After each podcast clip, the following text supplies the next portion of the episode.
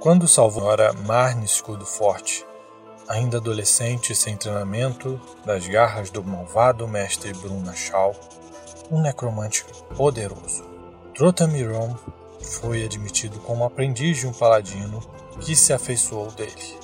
Apesar da sua cor azul, que o ritual de Brun impôs ao jovem, quando ele impediu os planos do necromante. Sou Istant von Metro, paladino de Cris-Jolie. Ensinou-lhe a fé, treinou com a espada e definiu seu destino: livrar o mundo do mal. Totrin agora busca exatamente por isso, mas algo ainda o enfraquece depois de todos esses anos. Pode ser o efeito da magia do necromante. Acontece que depois de tudo que Totem passou para salvar a doce mar das garras de Bruna Shaw, o mago ainda assim obteve sucesso em dominar a região de Paxtarcas. Enquanto isso, Marne desapareceu novamente, sob circunstâncias ainda misteriosas. Provavelmente foi presa na Torre do Mago Maligno.